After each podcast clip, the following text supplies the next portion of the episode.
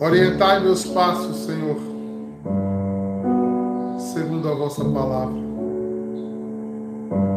E que o mal não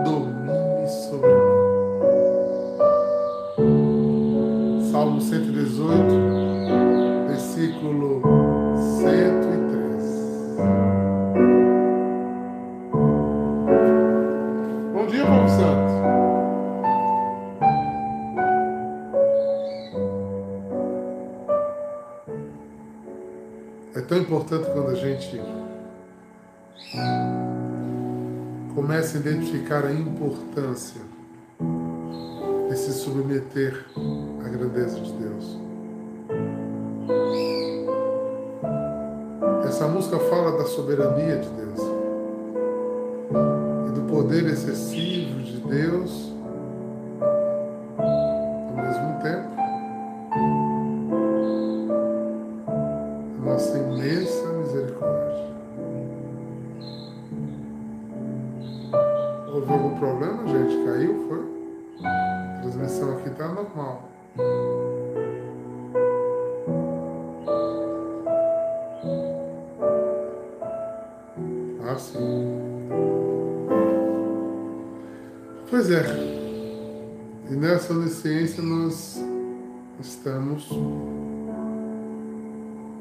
inseridos. Quando falamos das escolhas de Deus, falamos exatamente dessa predileção. E é isso que nos impele àquela reflexão de ontem à noite. Vocês ouviram? Lá na adoração? Pois é. Se não ouviram, ela vai ficar disponível, eu acho que já está. E você vai poder meditar sobre isso. Como é que um Deus tão grande, tão santo, tão perfeito nos escolhe, nos, nos ama, está conosco.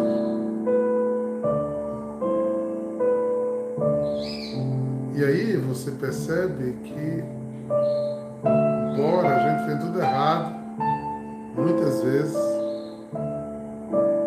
ele tenta nos acertar o caminho, como diz o salmista. Que entende isso e diz: Orientai meus passos. Senhor, segundo a vossa palavra, ou seja, que a palavra oriente meus passos. Que eu escute falar dos temas mais propícios do meu coração e eu consiga permanecer nele. Entregue-me a Ele. E vá aprendendo, irmãos. Uma pessoa me fala é, ontem, depois da. Depois da, da pregação, uma pessoa botou a seguinte mensagem. Quando eu vejo uma pregação como essa, me mostra que eu não consigo.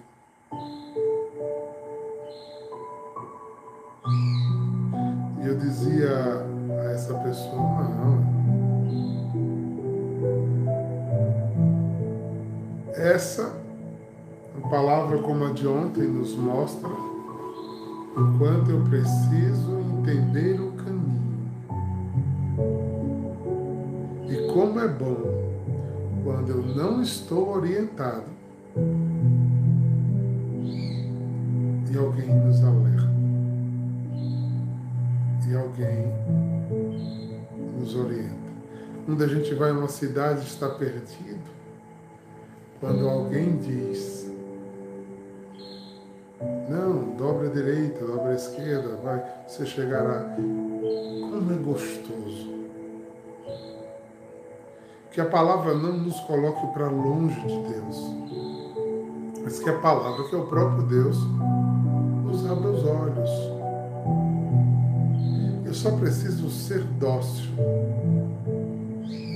eu só preciso ser dócil. E a doçura a estar em perfeita sintonia. Porque se alguém tem de mim atenção, respeito e credibilidade, e diz aqui a, a Tiago, não vá por aqui, é perigoso, você não vai. Se essa pessoa acredita, né, confiança em mim. Deus, desde todo o tempo, revelou-nos revelou-nos e revelou-se, revelou-nos a palavra e revelou-se através da palavra. Para que a gente não ficasse perdido. Para onde eu vou? Quem eu escuto? Qual é o Waze? Me dê o um endereço. Que as coisas. Por onde eu procedo? como eu começo? Para que não houvesse esse tipo de coisa, é engraçado que a gente vem perguntando, a maioria das pessoas vem perguntando esse tipo de coisa. Quando eu sou mas eu queria saber a vontade de Deus. Eu, disse, eu também não sei não, a vontade de Deus não sei não. Eu conheço a palavra dele que me orienta e me conduz. Um passo por dia, um passo por vez. Então, eu até não falei ainda do, do Evangelho, mas eu queria começar com essa meditação sobre você, com vocês. Como é que eu recebo a palavra? A palavra não pode ser meu xingamento, minha, minha dor, minha, me afastar de longe. Não. A palavra tem que ser o meu acalento, meu sustento.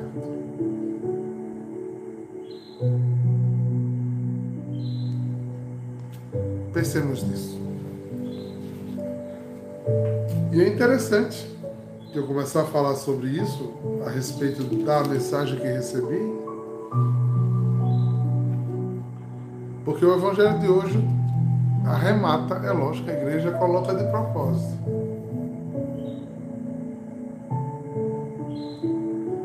É, e diz assim, está em Mateus 5, 17 a 19. Disse Jesus aos seus discípulos: Não penseis que eu vim abolir a lei e os profetas. Pode entrar.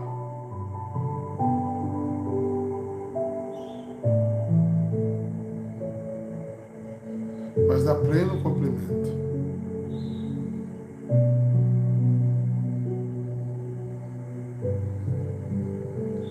Os oblatos estão aqui e eu estou fazendo aqui de dentro da minha, do meu apartamento. Eu estou dizendo a eles que podem entrar para assistirem aqui.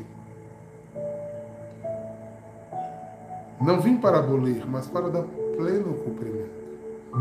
Em verdade eu vos digo, antes que o céu e a terra deixar de existir, nem uma só letra, nem vírgula será tirada da lei, sem que tudo se cumpra.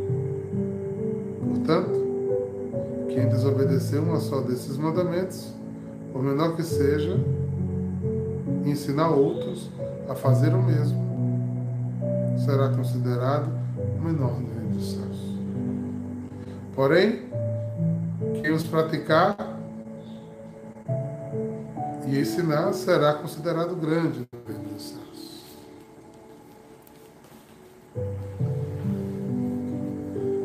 Tendo essa consciência da palavra, você observa, você observa claramente a grandeza de Deus nesse sentido. Deus é esta palavra que move, se move, movimenta, estar, consiste, permanece, expira-nos, santifica-nos esta palavra nos orienta e nos conduz. Então Jesus chega aquele que estava desde a origem dos, dos tempos, no primeiro mundo, na divisão das águas, no silêncio das coisas. Deus já estava. E o que é que ele olha e diz? Antes mesmo de Abraão existir, eu já existia. Ele é a palavra viva pela qual tudo foi criado. Verdadeiro Deus e verdadeiro homem, concebido do Espírito Santo e nascido da Virgem. Põe aqui, gente, para prestar sentar. Eis que Deus se manifesta através da palavra. Então a palavra é forte. Muitas vezes ela nos interpela. Quando você chega no médico e você está com uma doença, quando ele lhe diz o caminho que você tem que seguir e o que você tem que fazer para ficar curado, é forte muitas vezes a palavra. Não é verdade? E você recebe aquela palavra com impacto, mas ela te salva. Ela te cura. Ela te devolve a vida. Então vamos colocar de fato no nosso coração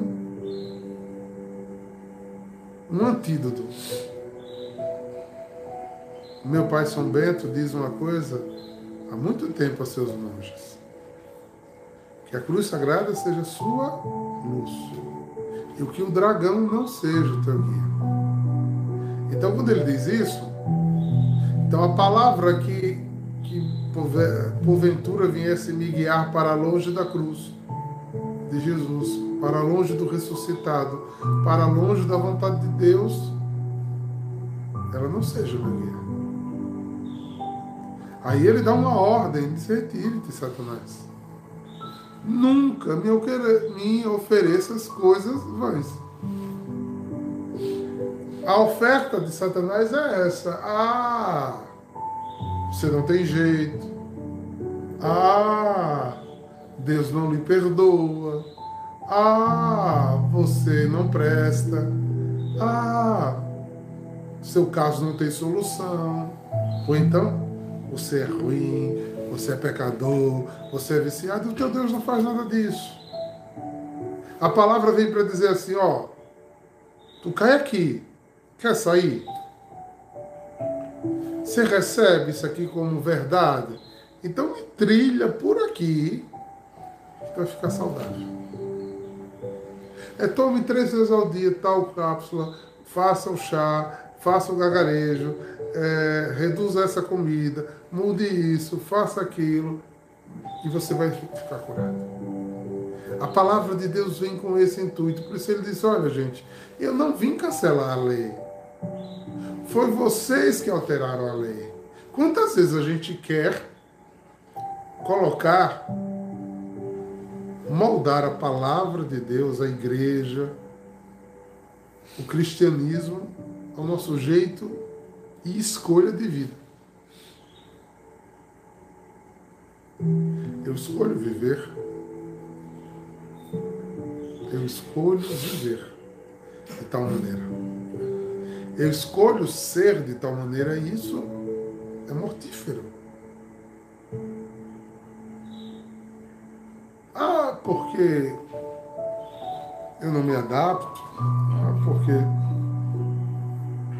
não é não é plausível para o mundo de hoje. Escuto demais esse tipo de coisa. Esqueço que uma pessoa um tempo atrás me disse assim, como é essa história? Olha mesmo.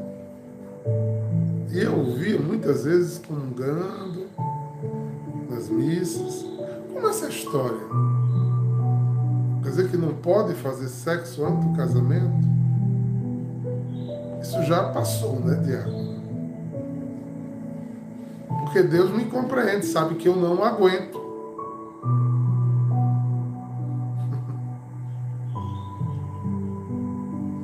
Comungando sua própria condenação, porque os fornecadores não entrarão no reino dos céus.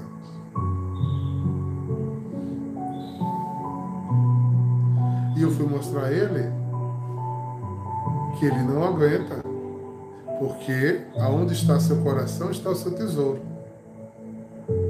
E o coração dele não estava em buscar Deus acima de todas as coisas, em buscar o ágape de Deus, em procurar outros caminhos,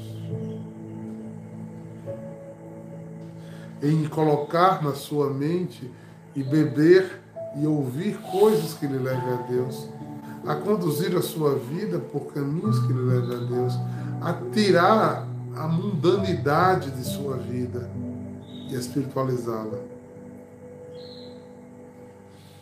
Mas eu quero ser cristão arrodeado de coisas do mundo. Meus canos de escape não são a penitência, não são a oração, não são o louvor, não são a vida comunitária. São coisas do mundo. Que me vicia as coisas do mundo. Que me ensina a matar, roubar, destruir a mim e aos outros. A Bíblia diz que é pelos frutos que você conhece a ave boa ou má. O que é que você está bebendo? Eu escuto às vezes pessoas dizer, olha, hoje eu estava no dia de folga, tirei o dia vendo filme de terror. É isso que você quer beber para no outro dia trabalhar cheio de paz, de alegria, de tranquilidade?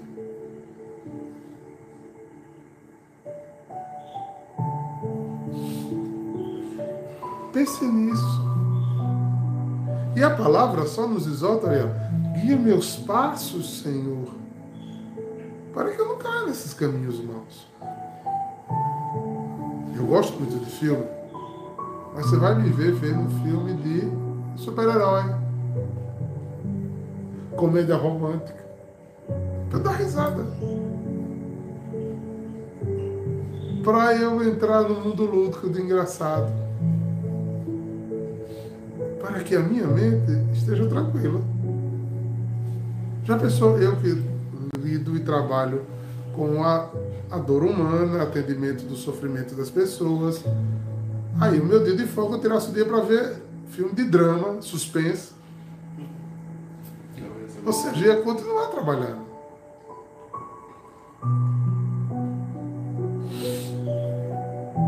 Veja o que você tem ingerido. Ai, mas eu não consigo vencer certas coisas. Lógico. Porque o remédio é esse. Né? Por exemplo, eu tenho gastrite, o remédio é eu tomar é, refluxo, o remédio é eu tomar um, um protetor gastro, é comer coisas é, que não tenham tanta acidez. Não, mas aí eu quero tratar minha gastrite, meu refluxo com limão, com calabresa frita, com carne gordurosa. Né? Aí, para arrematar, eu termino com chocolate. Né? E refrigerante. Aí eu vou vencer como? Eu vou vencer como? Não vou vencer. Eu vou sempre continuar doente de refluxo e gastrite. Irmãos, não há um outro caminho. A palavra de Deus ela é clara. Aí ela, não, eu que não consigo, porque a palavra é muito dura. Não, você não quer. Não é que você não consegue. É que você não quer receber essa palavra. Você não quer tomar lá caminho para a sua vida. Você não quer. Você não quer despertar. Você não quer deixar a palavra lhe colocar no lugar certo. Jesus dizia que o que mata o homem sai de dentro. E que meu rosto e a minha boca transmitem que o meu coração está cheio. Passe um dia brigando, desconfiando, irritado. Veja como você está. Olhe-se no espelho no final do dia como você está. Agora passe o dia louvando, orando, perdoando e veja como você vai estar. Essa é a grande diferença. Jesus disse aos aquele mestre da lei fariseus: Eu não vim abolir a lei, mas vocês estão olhando a lei, eles não estão vivendo a lei. E a lei, quando usa na palavra cristã, né, no português, no mundo ocidental, lei parece ordem, como leis civis, leis de justiça. Lei é a palavra de amor para me ensinar a andar na vida.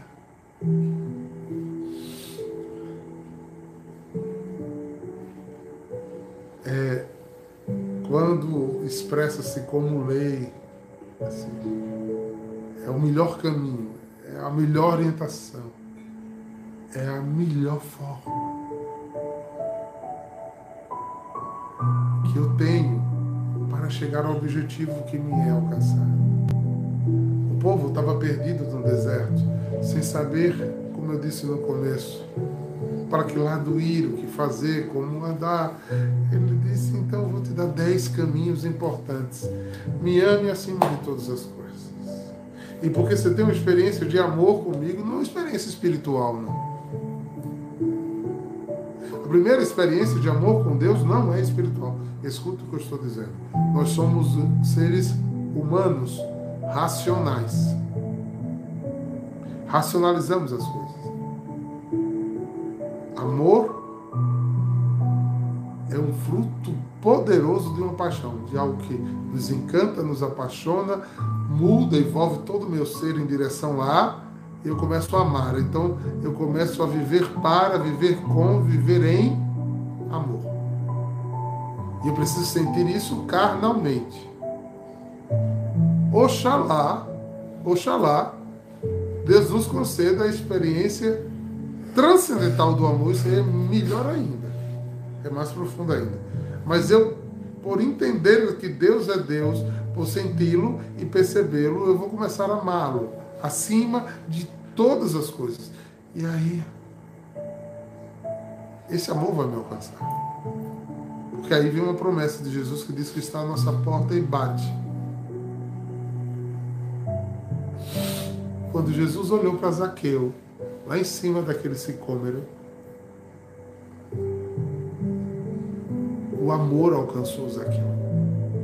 E todos é o sinal, gente. É sinal. Por isso eu fico muito sereno e livre diante da comunidade. Eu não fico cobrando muitas coisas. Porque é pelos frutos que a gente conhece se a árvore é boa ou é má. E é o sinal que nos leva a estar. É um sinal.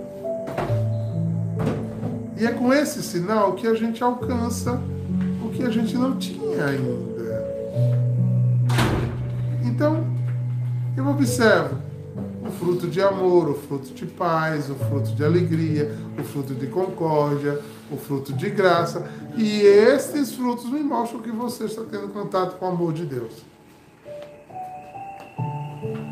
Você mostra com seu proceder se você encontrou Deus se você teve contato com a luz de Deus. Não é o que você me diz, não é o quanto você vem na comunidade, é o como sua vida anda. É como é quando e como você caminha nas estradas da vida, como você enfrenta as tribulações da vida, me mostra que você tem uma grande experiência com Deus ou uma pequena experiência com Deus. Ou ainda não teve essa experiência com Deus. Embora já racionalizou, quer a Deus, acha que o caminho de Deus é bom, ver a igreja é bom, mas às vezes está na igreja querendo interesses. Porque disseram que Deus é poderoso e faz milagre, então eu vou chegando por aqui para ver se eu tiro vantagem com alguma coisa. Vamos ver se ele me dá o que eu quero. Porque se ele me der o que eu quero, eu pego minha mala e vou embora. Os nove que não voltaram para agradecer só receberam a graça, mas não queriam vinculação nenhuma. Dia desse, né, a irmã está até aqui, eu disse a minha uma, uma filha minha, disse, olha, cuidado com, com determinada coisa. A pessoa está querendo só buscar milagre. Ela quer só resolver sua situação. Ela não quer ter uma experiência com amor. Então, voltando a Zaqueu, para você entender o que eu estou dizendo, Zaqueu lá em cima da árvore teve um desejo de conhecer Jesus. Fez um processo humano. Olha, rapaz, tem um cara, estão dizendo que ele é o Eramashi, então ele é o Salvador de Israel, estão dizendo que ele faz milagres, fez prodígios, que ele é muito inteligente e que é, é, ao, ao chegar perto dele é algo assim impressionante. Eu quero conhecer esse cara. Zaqueu, no alto do seu pecado, da sua vida escrava, sua vida destruída, Zaqueu olhou e disse: Rapaz, aquele cara tem vida, eu não tenho. Eu tenho bens, eu tenho ter, eu tenho estar, eu tenho poder, mas eu não tenho vida. Porque vida tem fruto. Vida. Você não precisa dizer que eu sou feliz. Você reconhece uma pessoa feliz nas suas atitudes, no seu jeito de levar a vida. E ele correu naquele ciclone, subiu porque era pequeno, não dava para ver, a multidão, era muita gente, e simplesmente o amor o alcançou. Olhou para ele. E assim, ele teve uma experiência, ele desejou apaixonar-se por aquele estilo de vida. Ele desejou conhecer aquela vida e foi encontrada por ela. E foi em busca dela. Esse é o primeiro passo. O segundo passo, a vida e o amor lhe encontram. Olho no olho. E que olhar de amor foi esse? Que olhou para ele e disse: Hoje eu vou à tua casa. Hoje eu vou na tua casa. A partir de hoje, o que você sentiu que te fez vir aqui vai mudar, porque hoje eu vou entrar na tua casa. E veja que Zaqueu foi desmontando tudo que não era amor dentro dele até chegar em casa. Jesus não teve que dizer a ele, olha, você abandone isso, você devolva isso, você faça aquilo. Não, não, não, não, não, não. Quando o amor, o ágape de Deus nos encontra, você vai soltando as malas pesadas que você carrega, o mal que você destrói. E aí você vai sendo livre, de fato livre, bem livre. E aí os frutos começam a acompanhar dentro dessa liberdade. Alegria, paz, paciência, benevolência, piedade, fidelidade todos os frutos. Pelo amor de Deus. É por isso que aí ele vai dizer, na segunda parte. Em verdade eu vos digo, nenhuma letra será cancelada da palavra. Então os fornicadores não entrarão no reino dos céus, os adúlteros não entrarão no reino dos céus, os viciados, os bebarrões não entrarão no reino dos céus. Os feiticeiros, os, todos aqueles que fazem maldade porque se você não escuta essa palavra, ainda induz alguém a não fazer a mesma coisa induzida por você, você é o menor do reino. Essa palavra precisa ser eficaz. Precisa ter vida. Eu acho que o recado de hoje já foi dado, né? Quando a gente percebe essa grandeza, a gente chegou perto do que é amor de Deus. Eu preciso mover-me em direção. Eu preciso mover-me nesta direção. Para que Deus seja tudo em nós. E a minha pergunta: Por onde anda o peso da palavra em tua vida?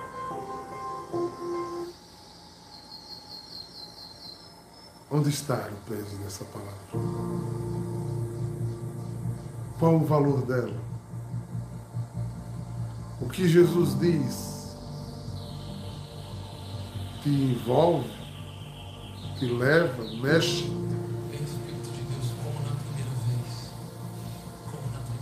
Ou você escuta até diz, é verdade. Mas as suas vozes egoístas e autoritárias. Não lhe tira do lugar onde você está. Você permanece escravo, você permanece idólatra, você permanece egoísta, você permanece dominado. E o que te agrada está fora de Deus. e não dentro dele. O que te relaxa está fora de Deus, não dentro de Deus. Teu cano de escape está fora de Deus, não dentro dele. Eu só me gasto, só dou minha vida por aquilo que eu amo.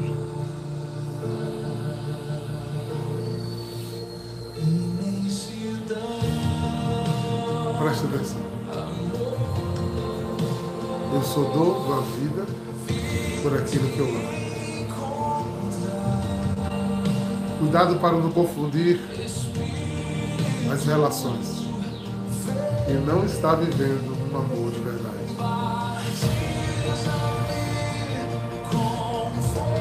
Eu só pago o preço se for por amor. Eu só perco para ganhar se for por amor. Eu só renuncio se for por amor. Então peça o Espírito. Peça Senhor te abençoe.